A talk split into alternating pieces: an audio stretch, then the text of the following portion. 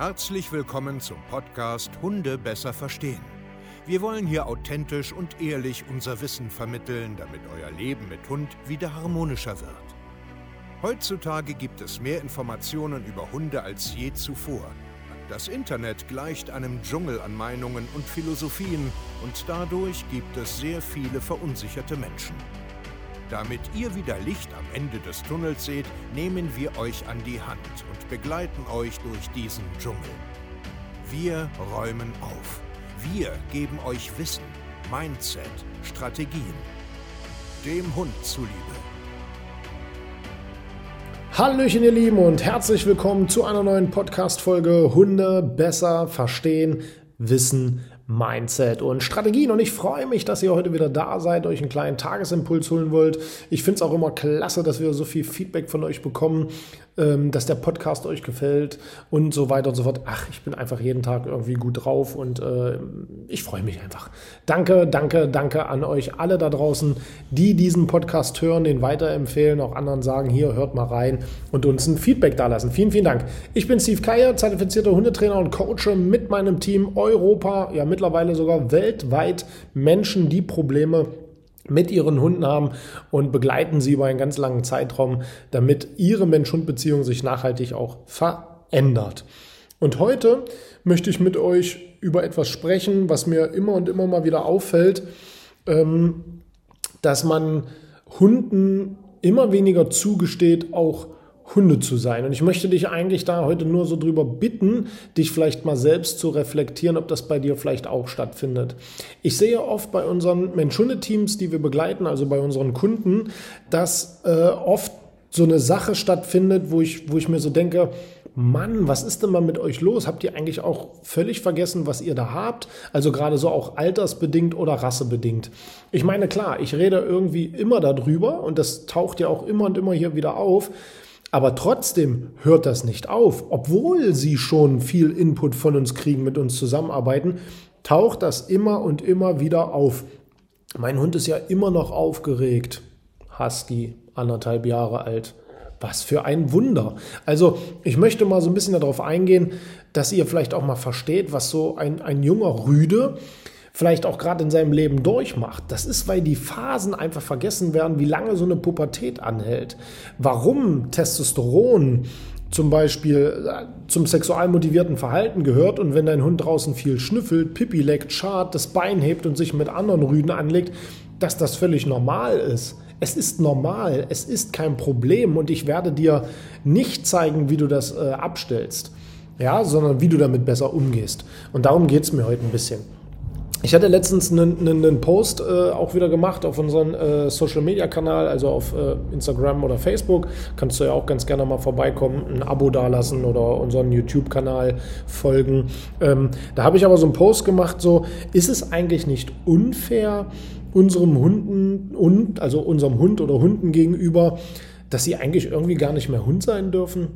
Also die Frage ist ja, hey Steve, äh, mein Hund ist draußen aufgeregt bei Rüden, ist jetzt, was weiß ich, äh, sexual motivierter Labrador ein Jahr. Wie kann ich das abstellen?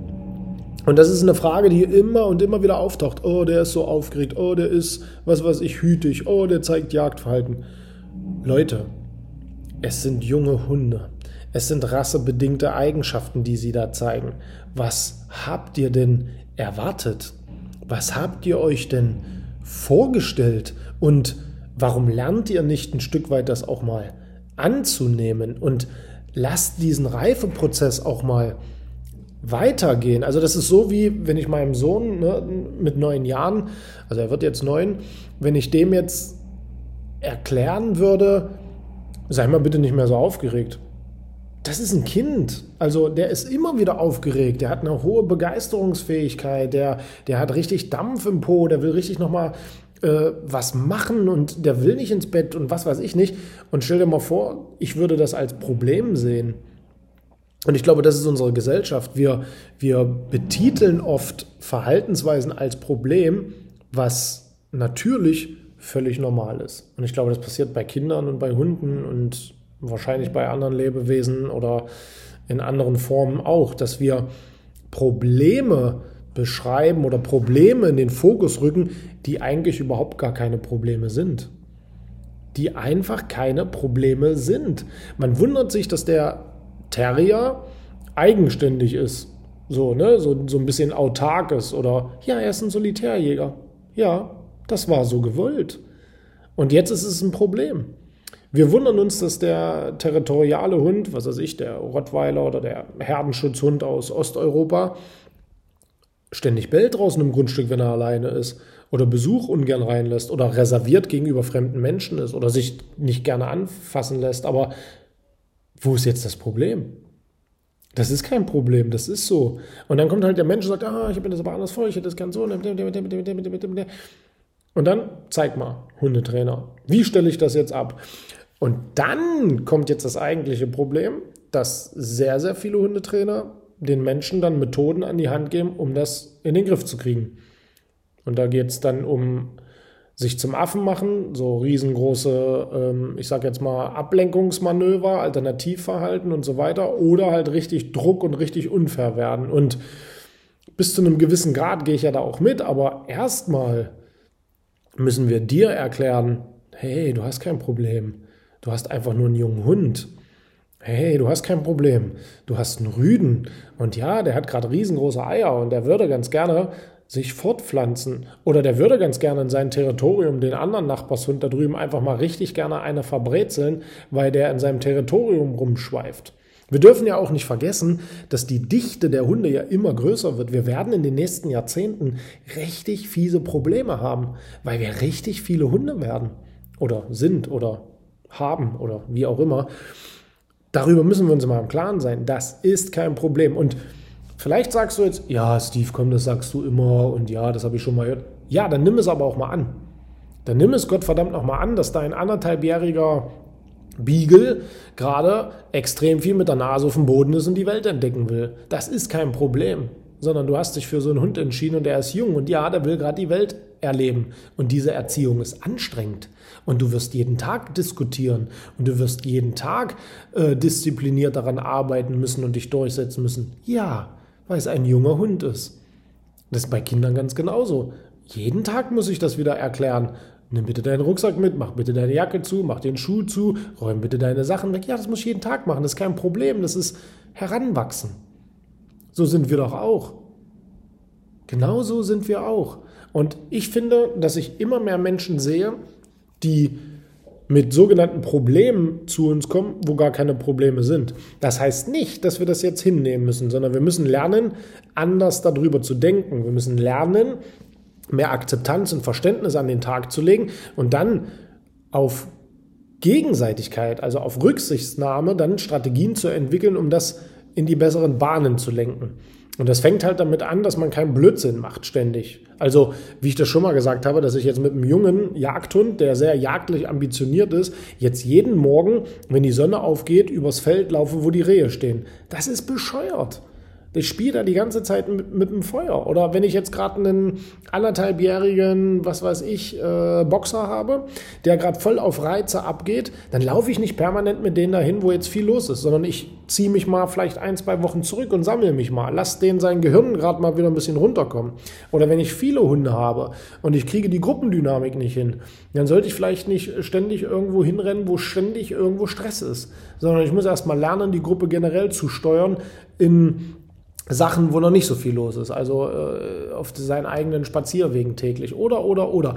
Man muss mal mehr verstehen, was man da eigentlich sich ins Haus geholt hat. Und ich werde nicht aufhören, darüber zu reden, weil ich immer wieder Menschen sehe, obwohl sie es wissen, obwohl sie es schon mal gehört haben, trotzdem wieder sagen, oh, der ist ja, ja, der ist immer noch ein bisschen aufgeregt, weil er einfach jung ist. Der ist nicht zehn Jahre, sondern der ist zwei und er ist im Saft seines Lebens.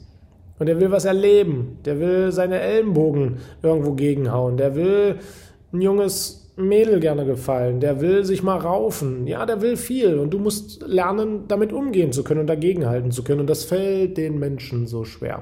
Und deswegen werde ich auch nicht aufhören, da wieder drüber zu reden. Und vielleicht in vier Wochen wieder. Und in acht Wochen wieder. Und immer und immer wieder. Bis da oben es Knack macht.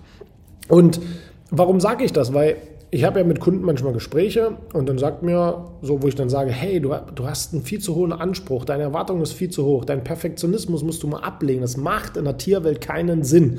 Ja, das habe ich schon öfters gehört und okay, ich werde das mal machen. Nein, das ist dein Problem. Nicht nur nicken und Ja sagen, Ja sagen, sondern wirklich mal annehmen. Wirklich mal sich ändern. Wirklich mal aufhören, irgendetwas zu wollen, was aktuell einfach too much ist. Und nicht nur, ja, ja, ja, mache ich, hm, ja, ja, sondern wirklich es annehmen. Und das fällt sehr, sehr vielen Menschen schwer. Und deswegen macht es Sinn, mit jemandem zusammenzuarbeiten, mit dem man permanent sich austauschen kann, der immer wieder darüber guckt und immer wieder sagt, Mann, hör auf jetzt. Bescheuert. Es ist einfach bescheuert, was du gerade denkst. Es ist dumm. Guck mal, was du schon für Erfolge hast. Jetzt halt dich doch mal stille. Ja, das ist, glaube ich, ein Gesellschaftsproblem, weil wir gewohnt sind, Wachstum, Wachstum, Wachstum, Wachstum.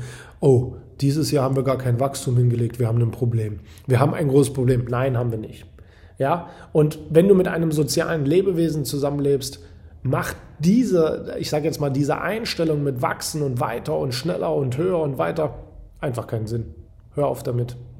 Melde dich ganz gerne bei uns www.hundetrainer-stevekeier.de, wenn du mal ein sehr, sehr intensives Coaching haben willst, wo wir wirklich nachhaltig dich ändern, deine Mensch-Hund-Beziehung ändern, dann bist du hier bei uns goldrichtig. Ich freue mich. Ansonsten hören wir uns zur nächsten Podcast-Folge. Euer Steve. Macht's gut und ciao.